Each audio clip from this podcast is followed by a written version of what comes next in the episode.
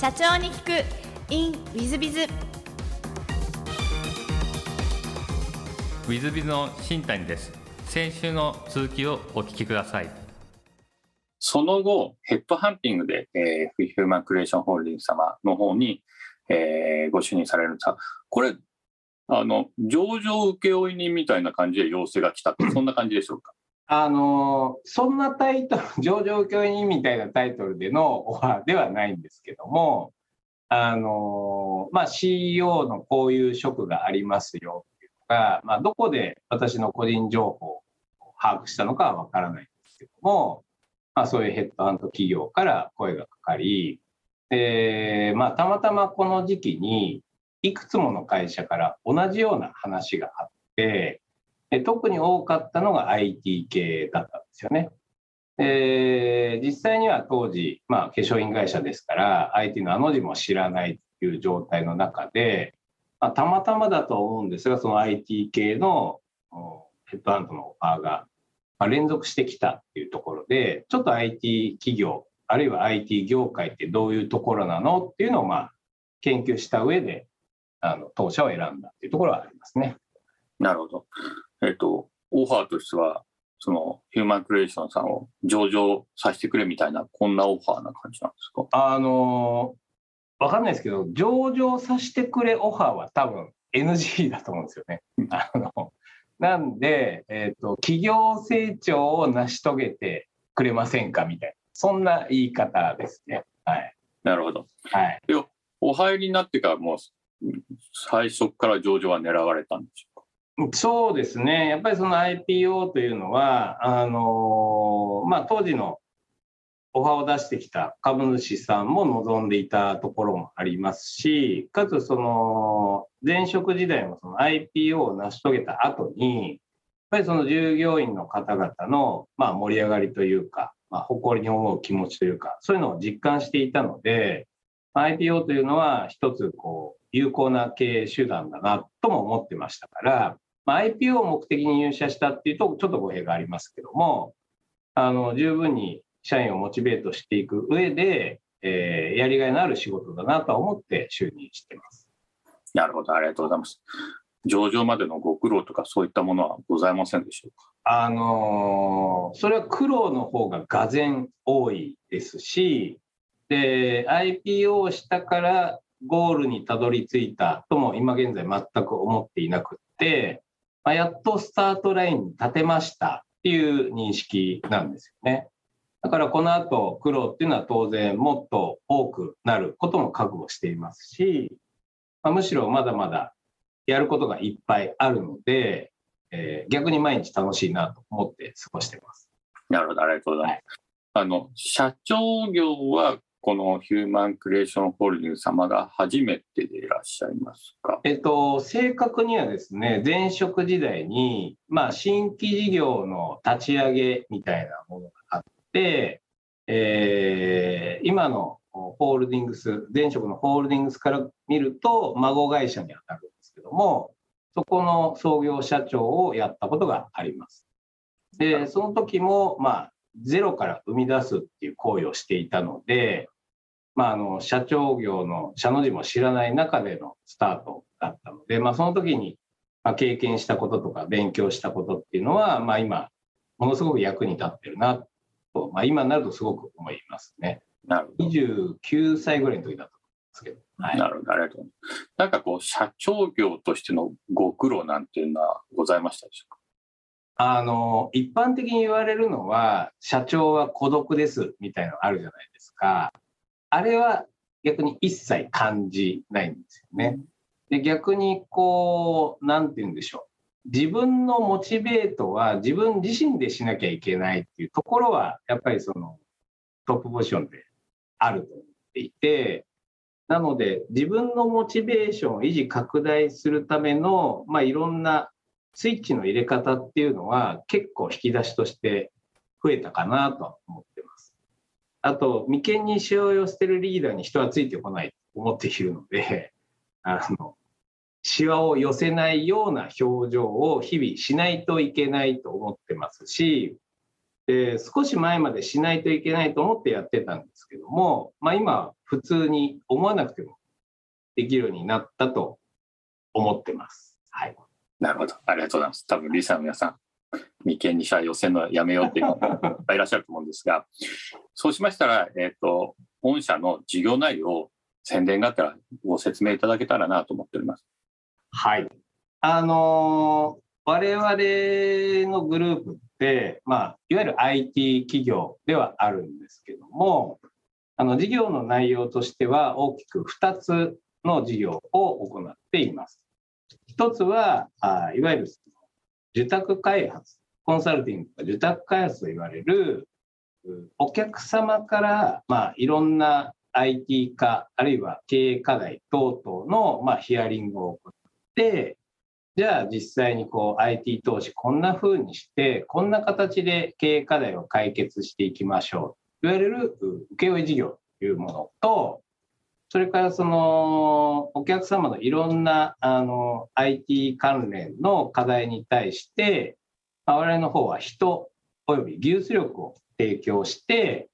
いろんな課題解決を図っていくっていう、まあ、IT エンジニアの派遣事業と大きく2本やっています。で、えーと、業界の特徴としてはいわゆるその企画だけするっていう会社さんであるとかあるいは IT 開発だけするっていう会社さん非常に多いんですけども我々のグループとしては企画もします。開発もします。さらに作ったものの保守運用もしますということでいわゆるその IT 投資 IT 業界の中の最上流工程から一番お尻の最終工程まで一気通貫ワンストップでサービスが提供できるっていうのはうちのグループの特徴になっておりましてパーツパーツごとの技術力提供もできますし一気通貫もできるっていう、まあ、ビジネスモデルが当社の特徴であり強いかなとありがとうございます。そうしましたら全く違うご質問もさせていただければと思います。えー、事前に好きなもの好きなことをお聞きしましてこれはこのお答えもちょっと僕はねあの好きなお答えでしたけど、湿度が低い日の青空、はい、じっとしていないこと、週末はゴルフかテニスで必ず体を動かしていらっしゃるということで、えー、じっとしてないっていうのはあの社長さんらしい答えなんですが、はい、えー、もう一つの青空好きで、青空、あの、お好きでいらっしゃるんですね。雨はやっぱり嫌ですか？あの、青空って多分嫌いな人いないと思うんですよね。でも晴れているだけだとまあ、真夏なんか特にそうなんですけど、湿度が高い青空って苦手なんですよ。あの、ものすごく僕、汗をかく人なので、本当にこう、びしゃびしゃになるのが早いんですよね。なので、カラッとした湿度の低い状態の青空が一番好きです。はい、なるほど。あの、私、ここにすごく共感してしまって、ちょっと、多分リスナーの皆さん、出動嫌いの人多いんではないかなと思うんですが、うん、大変共感してしまいました。あの、えー、前職、海外事業部長時代に、海外出張多くてですね、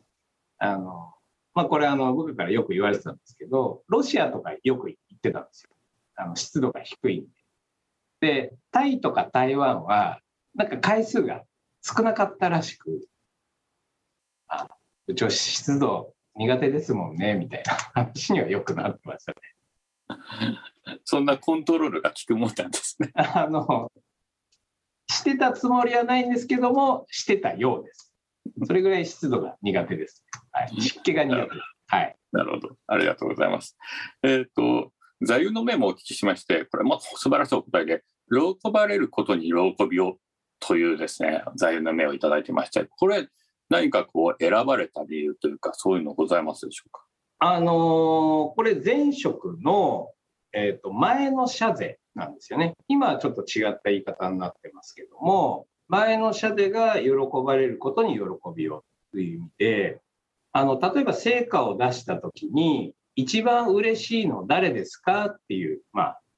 内容になっていて、まあ、成果が出たときに自分自身が喜ぶももちろんいいんですけども、考え方としてその成果を出した仲間であるとかあるいは自分の部下だったり後輩だったりが成果を出せるようになったことを喜ぼうよっていう考え方でこれは今もあの当社グループの企業理念にもまあ、その考え方は根底に入ってるかなと思っていて、何か成果が出たときに、その成果が出たこと自体を喜ぶのではなく、その成果を出すに至れた、ま、後輩部下の成長を喜ぶことの方が、なんか自分自身生きててよかったなと思えるっていうような考え方で、まあ、今もあの経営方針の根本部分はそこかなと思って、まあ、言葉として出させていただいたということですね。ありがとう。大変素晴らしいお話ありがとうございます。最後の質問になるんですけども、この番組、経営者向け、全国の社長さん向け、もしくはこれから起業する方向けの番組でございまして、もしよろしければ、社長の成功の秘訣をお教えいただけたらと存じます。はい。あの、お仕事でもそうですし、生きていく上でもそうだと思うんですけども、あの、たった一人で何かをする、何かができるっていうことはないんじゃないかなと、まず思っています。で、まあ、誰かっていうのは、まあ、お客様であったり、あるいは株主さんであったり、まあ、後輩、部下だったりする、まあ、いろんなステークホルダーいると思うんですけども、この人たちが何を自分に期待をし、その期待以上のことをしていくために、今どうすればいいのっていう考え方を持っていれば、あの、成果として期待以上のものを出すことができるようになるでしょうし、期待以上のことができない瞬間は訪れると思うんですけども、期待以上のことをしようという志があれば、期待を上回る成果を出すっていうことも到来してくると思うので、そういった考え方を持って折れずに地道にきっちり積み重ねていくっていうことが大事なのではないかと思ってます。ありがとうございます。えー、大変素晴らしいお話で、多分リスナーの皆様もあの大変参考になったんではないかなと思います。えー、リスナーの皆さんも本日はお忙しい中お聞きいただきまして誠にありがとうございました。ぜひ皆様の参考にしていただければと思います。えー、富永社長さん、本日はどうもありがとうございました。こちらこそありがとうございました。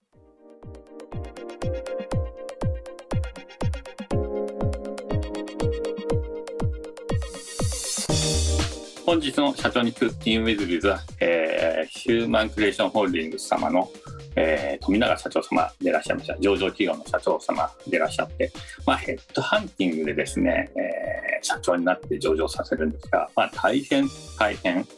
大変優秀な方でいらっしゃいますし、お話聞いてて、えー、リスナーの皆さんもお感じになったでしょうけども、非常に論理的で、えー、頭脳明晰な方で、えー、素晴らしい社長様でいらっしゃいましたね。であのあの収録後ちょっとお話をしたらあ今はコロコロじゃなくて毎日筋トレしててとおっしゃってますので、まあえー、お好きなことにあのスポーツもテニスなども書いてらっしゃいましたんで、えー、今はあのお痩せになってて、えー、小学校時代とは違ってお痩せになってて、えーまあ、非常に明るい感じの社長様でかつ頭脳明晰と、まあ、こういう社長がやっぱり成功する社長だなと感じさせていただけるインタビューでした。ぜひリスナーの皆さんもですね、えー、富永社長様みたいに、えー、どんどん出世し、どんどんヘッドハンティングされ、そして上場されるような企業づくりをする社長様になっていただければなと思っております。えー、本日の社長に行くインウィズビズはここまで。また来週。3分コンサルティング w i z b i z が社長の悩みを解決本日の3分コンサルテント、テス様です。えー、ハンドクラフトで副業しています。販売していた商品が人気になってきたので、人を雇って事業化しようかと計画しています。しかし、これまで人を雇ったことがなく不安です。特にさじ加減がわからないのが、商品のクオリティをどこまで追求し、ブランド価値を守るかです。ハンドクラフトらしい揺らぎを大切にしようと思っていますが、それでも粗悪品ができてしまっては意味がありません。粗悪品を出さないための基準作りの作り方や、従業員に基準を守らせるやり方など、アドバイスをいただきたいです。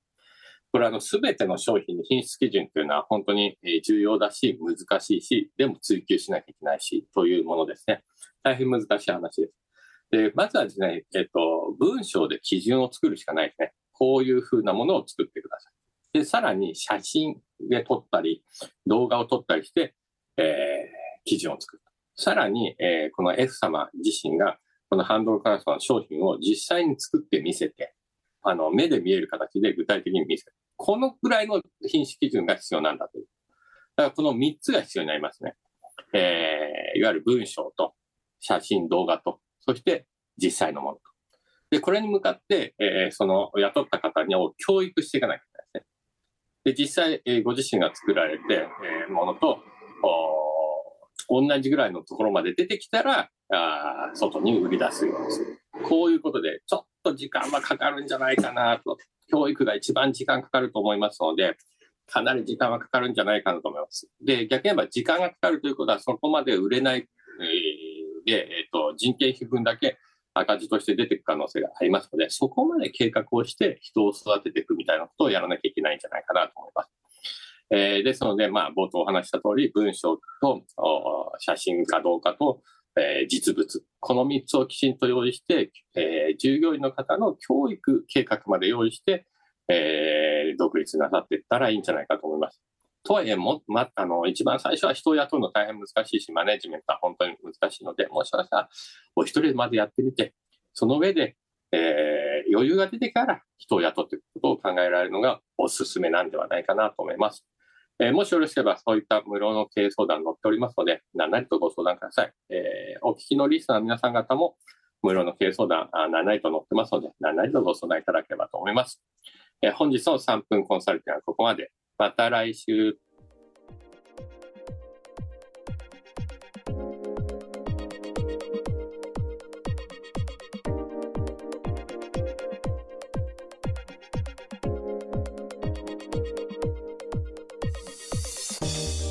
本日も社長に聞く in WithBiz をお聞きくださり誠にありがとうございました。えこの番組は2017年1月から毎週配信を続けておりますこれまでにたくさんの成功社長成功経営者のインタビューをお届けしてまいりました。